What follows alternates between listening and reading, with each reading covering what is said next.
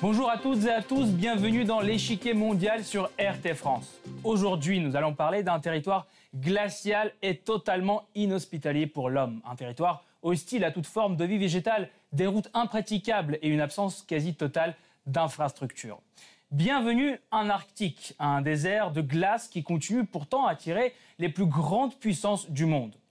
En effet, la région est devenue si attractive que les grandes puissances mondiales et régionales y investissent des dizaines de milliards de dollars. La Russie, les États-Unis, le Danemark, la Norvège, le Canada veulent tous une part du gâteau arctique. Forcément, cette course à l'Arctique entraîne parfois des tensions dans les relations diplomatiques entre ces pays. Placée au cœur de l'échiquier géopolitique, cette région du monde peut-elle se transformer en un lieu de dialogue et de coopération?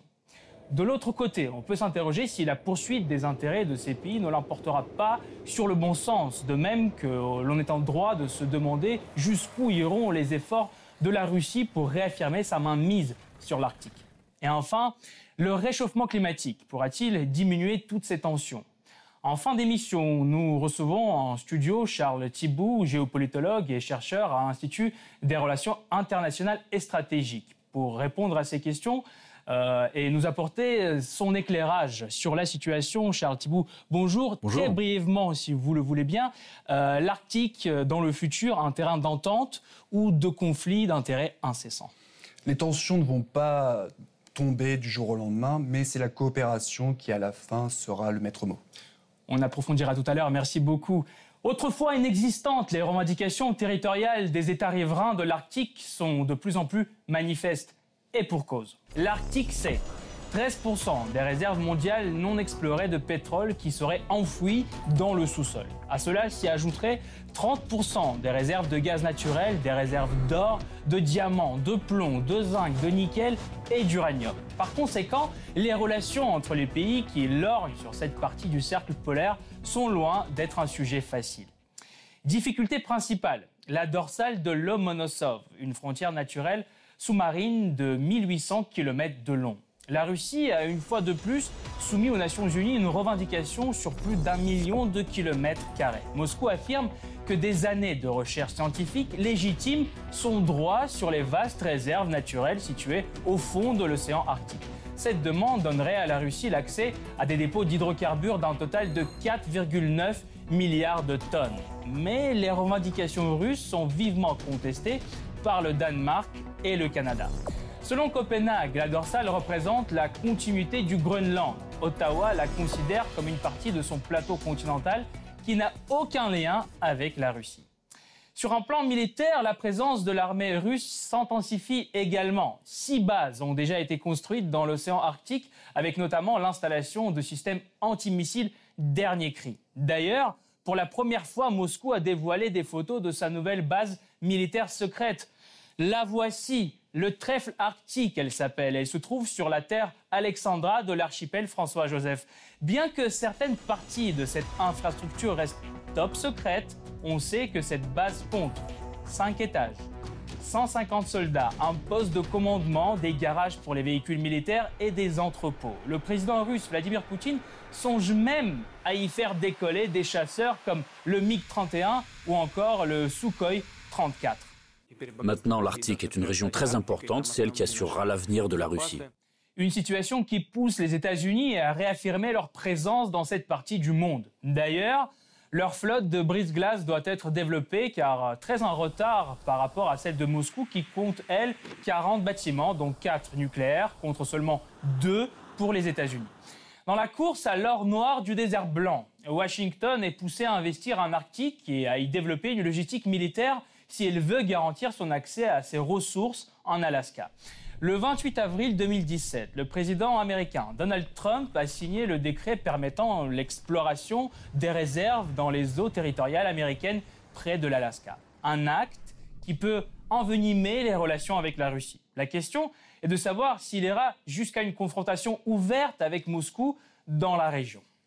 Il n'est pas de notre intérêt de délaisser n'importe quelle partie dans le monde. Avant de regarder quelles politiques poursuivent les autres pays engagés en Arctique, examinons le statut actuel de la région polaire. L'Arctique est la région située entre le pôle Nord et le cercle polaire. Elle comprend l'océan Arctique, couvert par une couche de glace de 3 mètres en moyenne, plusieurs îles et une partie des continents. Sa superficie est de 27 millions de kilomètres, soit un sixième de toute la planète. Au début du XXe siècle, de nombreuses expéditions d'exploration en Arctique voient le jour. Rapidement, les États commencent à revendiquer les territoires découverts. Pour régler tous les différents territoriaux, le Canada, la Russie, le Danemark, la Norvège et les États-Unis divisent la région en cinq secteurs sur lesquels chacun proclame sa souveraineté. Problème, cette division réglait le statut des terres mais pas des eaux, important pour le passage de navires commerciaux. La Seconde Guerre mondiale montre l'importance stratégique de l'Arctique et son potentiel pour la coopération. L'Allemagne envahit le Danemark et en réponse, les États-Unis débarquent leur contingent militaire au Groenland pour faire face à la possible création de bases nazies. La flotte soviétique contrôlait les mers et protégeait les convois vitaux des Alliés. Quelques 1400 bâtiments ont transmis près de 4,5 millions de tonnes de cargaisons militaires et civiles à l'Union soviétique. Depuis la guerre, la question territoriale n'est toujours pas réglée. À la division sectorielle de l'Arctique s'ajoute la Convention de l'ONU sur le droit de la mer. Adoptée en 1982, elle confère à chaque État 12 000 marins de mer territoriale et 200 000 marins du plateau continental de zone économique exclusive. Avec une remarque, cette zone peut être étendue à la demande d'un État. Pour ça, il doit prouver qu'une partie du fond marin est une extension géographique de son territoire. En 1996, un organe international dédié spécifiquement à cette région est créé, le Conseil arctique. Le but initial de ces huit membres permanents et des 13 membres observateurs est de protéger cette zone naturelle unique. Compte tenu de l'intérêt croissant du monde pour cette région, le Conseil arctique s'est vite transformé en une plateforme de coopération et de dialogue. Avec la Russie et les États-Unis, le Canada compte parmi les trois plus importants acteurs de la zone. Le Canada a en effet longtemps veillé sur sa zone économique exclusive, n'hésitant pas à exercer un droit de regard sur le trafic maritime. Cette politique a agacé son voisin américain, soucieux du libre passage de sa flotte commerciale. Le Canada assure ne pas prévoir de contestation militaire dans l'Arctique, mais il effectue cependant chaque année des exercices militaires. La Norvège, elle, voit l'Arctique comme la principale priorité de sa politique étrangère. Son Premier ministre, Erna Solberg, se dit davantage préoccupé par le développement de l'infrastructure des entreprises axées sur la recherche dans le Nord. L'Arctique offre d'importantes opportunités de développement qui seront utiles pour tout le pays. Les produits de la mer, le pétrole et le gaz, le transport maritime et le tourisme sont des industries en pleine croissance. Néanmoins, c'est la Norvège qui accueille en novembre 2017 les exercices de l'OTAN, Trident, Javelin, un Arctique, et cherche à en faire un événement annuel.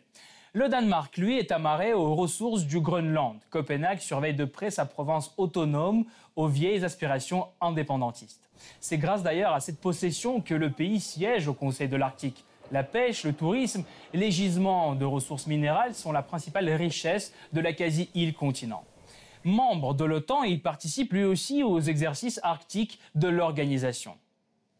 Déchiré par les ambitions des grandes puissances, l'Arctique leur offre aussi un énorme potentiel économique. Pour explorer ces ressources en mer, il faut des sommes colossales la Norvège et le Danemark coopèrent et vendent leurs droits d'exploitation de leurs plateaux aux multinationales. Ces mêmes entreprises s'intéressent aussi aux réserves des hydrocarbures russes. Eni, Total, ExxonMobil, Statoil et d'autres sociétés ont conclu des accords avec les firmes russes.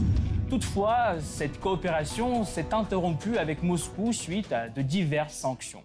Mais la Russie, les États-Unis, le Danemark, la Norvège et le Canada pourront-ils surmonter leur division dans l'Arctique? La route maritime russe est un bon exemple de partenariat avantageux. Elle profite à la Russie, mais aussi à tous ceux qui l'empruntent. De l'autre côté du globe, le passage nord-ouest canadien offre les mêmes avantages. Seul problème, les deux manquent de sécurité et les réseaux de sauvetage ne sont pas suffisamment développés. Voilà un autre axe pour la coopération internationale. Tous les deux ans, les pays arctiques organisent des exercices communs dénommés Barents Rescue. Leur objectif, coordonner leurs actions de secours.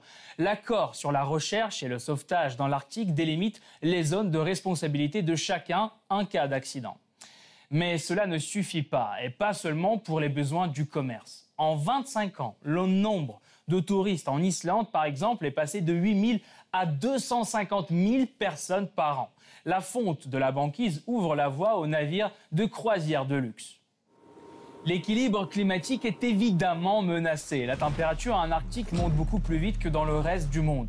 Les scientifiques du monde entier travaillent déjà à la préservation de cette zone unique. La coopération internationale, là aussi, est engagée. Cependant, les intérêts économiques et politiques des uns se heurtent toujours aux intérêts des autres. L'Arctique, théâtre de coopération ou de conflits incessants La course aux hydrocarbures se transformera-t-elle en une course aux armements? Pour répondre à ces questions, Charles Thibault, géopolitologue et chercheur à l'Institut des relations internationales et stratégiques, nous a rejoint. Charles Thibault, bonjour. Bonjour. La dorsale de Lomonosov, la Russie y a-t-elle le droit? Alors c'est un petit peu compliqué parce qu'on est dans une espèce de flou juridique à cause de la Convention des Nations Unies sur le droit de la mer qui régit normalement les frontières maritimes. Et à cet endroit précis, eh bien, ces règles sont difficiles parce que les frontières se chevauchent. Et donc, voilà, c'est pour ça qu'on arrive à cette situation un peu complexe.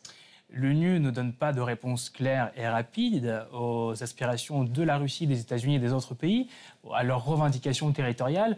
Euh, est-ce qu'elle veut équilibrer les forces pour pas avantager un pays aux dépens de l'autre alors c'est vrai, bon déjà il y a une chose, c'est la commission sur le plateau, les limites du plateau continental qui doit faire son travail et juger des revendications de chacun. Et puis effectivement l'ONU au sens large du terme a un problème, c'est que les deux grands euh, adhérents, les deux grands membres euh, de l'ONU qui sont aussi au Conseil de sécurité, ce sont les États-Unis et, la Russie. Et tous deux ont un droit de veto euh, dans ce Conseil de sécurité. Et, ça, et alors, ça bloque un petit peu toutes les résolutions qui pourraient être prises dans ce cadre-là. Est-ce que c'est vraiment une course aux hydrocarbures ou il y a autre chose? Alors, il y a une véritable course aux hydrocarbures, effectivement. On estime que 10% des réserves mondiales de pétrole et 30% euh, des réserves de gaz se trouveraient dans l'Arctique. On estime même qu'il y aurait environ 12% des réserves de pétrole et 29% des réserves de gaz, pour être très précis, à découvrir, qui seraient également dans l'Arctique. Donc il y a une vraie, un vrai intérêt pour cette question dans cette région. Il n'y a pas que ça. Il n'y a pas que ça, il y a aussi la question des, des routes maritimes, de la circulation. Et avec la fonte de la banquise, ce qu'on appelle la fusion, eh bien, euh, ces, des routes sont en train de se dégager. On appelle ça la, route du nord-ouest et la route du nord-est. Euh, comment pourraient les pays coopérer dans la région euh, dans le futur Est-ce que la question du changement climatique ne l'emportera pas sur les intérêts économiques, stratégiques et politiques? Alors malheureusement, c'est pas ce à quoi on assiste. Hein. Aujourd'hui, on a une vraie concurrence pour, euh, euh, pour capter les ressources et capter aussi cette ressource qui est l'espace de circulation du trafic maritime. Et aujourd'hui, les États ont plutôt une approche cynique, en fait. Hein. C'est que la question écologique, la question environnementale, climatique, n'est pas au centre de leurs préoccupations. Euh, qui, euh, parmi eux, est le plus cynique? C'est pas les États-Unis, avec Donald Trump qui a voulu sortir de la COP 21. On connaît sa position euh, sur le changement climatique. Il le nie. Est-ce que vous pensez que en Arctique, les intérêts américains vont se confronter de plus en plus aux intérêts russes Alors on peut tout imaginer, effectivement. Ensuite, euh, c'est sûr que les tensions ne vont pas cesser du jour au lendemain. Malgré tout, est-ce qu'on arrivera à un conflit entre les deux acteurs? Ça me paraît fort peu probable. Pourquoi? Eh bien, parce que aucun acteur dans la région n'a véritablement intérêt à un affrontement. La Russie, vraiment pour prendre cet exemple, Vladimir Poutine a bien dit en décembre dernier que euh, l'Arctique était son Eldorado, ou en tout cas la zone de développement prioritaire de l'économie russe. Et c'est vrai que déjà 10% du PIB russe et 20% de ses exportations sont liés au développement économique de l'Arctique. Et lui, il n'a pas du tout intérêt à ce qu'une confrontation vienne perturber ce développement économique. Une chose est d'en faire son propre Eldorado, mais une autre chose est d'en faire l'Eldorado du monde entier. Comment peut-on y arriver? Ah, ça paraît très difficile et en sachant d'autant plus qu'il n'y a pas véritablement de gouvernance commune au sein de l'Arctique. Il y a bien le Conseil de l'Arctique, mais il ne prend pas en compte les questions sécuritaires, par exemple. Il reste très euh, concentré sur les questions environnementales. Et ça pose des problèmes pour pouvoir gérer de manière intelligente et euh, intégrer cette, cette grande région commune à des puissances comme la Russie, les États-Unis, le Canada, puis le Danemark et la Norvège. Transformer euh, l'Arctique en un espace habitable, exploitable, un rêve irréalisable pour vous? C'est un rêve. Allez, faites-nous rêver un petit peu. Le jour où on pourra y vivre, on sera certainement tous dans une situation très difficile à, à l'échelle de la planète. Charles Thibault, merci d'avoir apporté votre éclairage. Merci encore. Merci à vous tous d'avoir suivi ce nouveau numéro. Cette partie-là n'est pas encore terminée. La semaine prochaine, une nouvelle partie nous attend avec d'autres pions sur l'échiquier mondial. À bientôt sur RT France.